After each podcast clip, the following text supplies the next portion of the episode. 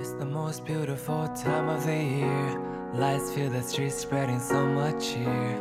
I should be playing in the winter snow, but I'ma be under the mistletoe. I don't wanna miss out on the holiday. 嗨，各位同学，大家早上好，我是姚老师，欢迎来到今天这一期的英语口语每日养成。在今天这一期节目当中呢，我们来学习一段这样的英文台词，它的话呢会讲到靠边停车的英文说法。那么首先的话呢，我们先来一起听一下这样的一段来自于《摩登家庭》第三季第五集当中的英文台词。 Pull off to the side street. Pull off to the side street. Oh, pull off to the side street. Pull off to the side street. 天哪，靠边停车，停到小路上去，快靠边停车。Oh, pull off to the side street. Pull off to the side street. Oh, pull off to the side street. Pull off to the side street. 那么在这样的一段英文台词当中呢，我们需要注意哪些发音技巧呢？Pull off 放在一起的话呢，可以做一个连读的处理，非常自然的带过。我们呢可以读成 pull off，pull off，pull off。再来看一下第二处发音技巧，side street 放在一起的话呢，可以有一个不完全爆破的处理，所以呢，我们可以读成 side street，side street。Side Street.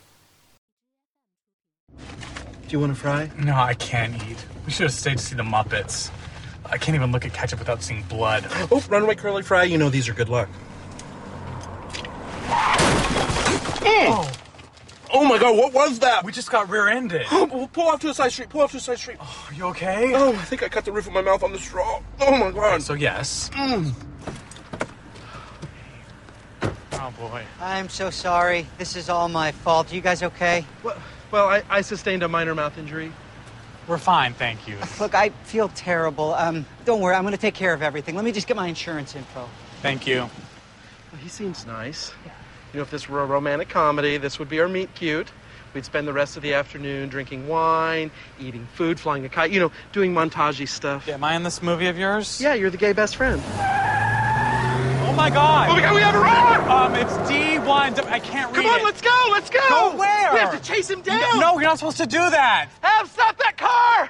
He's getting away! Help! Hey, you almost got him, Cam. You almost got him. He's getting away! 在今天节目当中呢，我们来学习一个你开车行驶在路上可能会用到的短语，叫做 pull off。pull off。那么这个短语的话呢，意思会比较多。我们今天的话呢，在节目当中重点讲一下它的两层意思和用法。第一层意思呢，可以用来表示为了停下，或者呢为了进入小路，驶离某一条道路。To drive a car off a road in order to stop, or turn into a smaller road. 那么这一层意思和用法呢，其实也是我们今天视频当中所用到的意思。下面呢，我们来看一下几个例子。If you pull off the highway at exit five, you'll be able to reach the town in less than an hour. 如果你在五号出口下高速公路，不到一个小时就能到达那个城镇。If you pull off the highway at exit five, you'll be able to reach the town in less than an hour. 下面呢，我们再来看一下第二个例子。We put off at a truck stop just outside the city. 我们在城外的一个卡车停靠站停车了。We put off at a truck stop just outside the city. 下面呢，我们再来看一下第一层意思当中的最后一个例子。We put off the road to get some food. 我们驶离了那条道路去找点东西吃。We put off the road to get some food. 那么在英文当中呢，pull off 这样一个短语呢，也可以用来表示成功的完成了某一些非常困难的事情，或者说呢，成功的做到了某一些困难的事情。To succeed in doing something difficult。那么下面呢，我们来看一下这样的几个例子。第一个，The goalkeeper put off six terrific saves。那位守门员奋力扑救了六个险球。The goalkeeper put off six terrific saves。下面呢，我们再来看一下第二个例子。Congratulations on winning the case. I was sure you'd pull it off. 恭喜你赢了这个案子，我当时就确信你能成功。Congratulations on winning the case.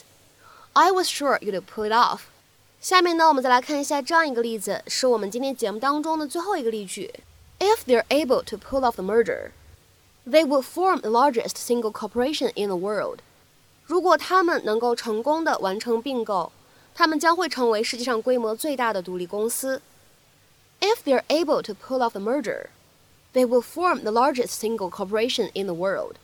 那么在今天节目的末尾呢，请各位同学尝试翻译以下句子，并留言在文章的留言区。他们差一点就弄到了那笔贷款，但就是没能成功。他们差一点就弄到了那笔贷款，但就是没能成功。那么这样一段话应该如何去使用我们刚刚学习过的动词短语 pull off 去造句呢？期待各位同学的踊跃发言。我们今天这期节目的分享呢，就先到这里，拜拜。Chestnuts roasting like a hot July. I should be chilling with my folks, I know, but I'ma be under the mistletoe. Word on the street, Santa's coming at night. Reindeers flying in the sky so high. I should be making a list, I know.